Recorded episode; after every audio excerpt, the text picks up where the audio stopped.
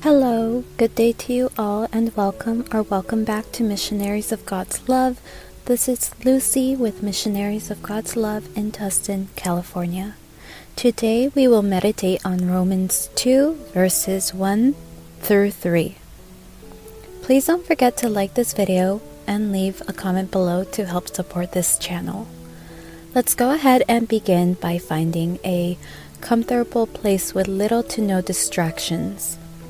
Once finding a quiet place, let's go ahead and sit down with our back straight, neck and shoulders relaxed. Take a deep breath and invite the good Lord to tag along with us for the next few minutes.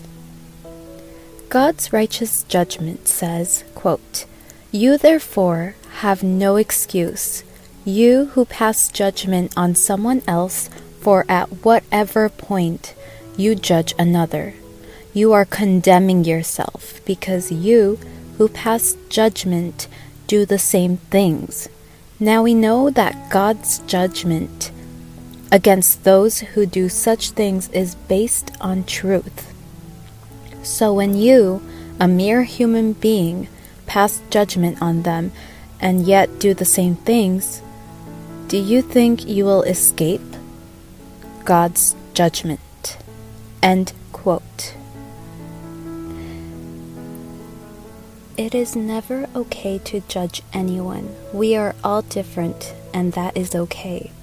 We should never judge anyone for their actions unless if they are about to hurt a third party. And we should only try to point out actions or behavior that is alarming. If you ever feel like you're on the verge of judging someone, Ask God to guide you in those moments.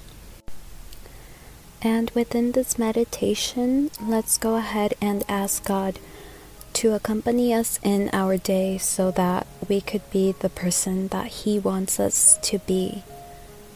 And as we end this meditation, say, Speak, Lord, for your servant is listening.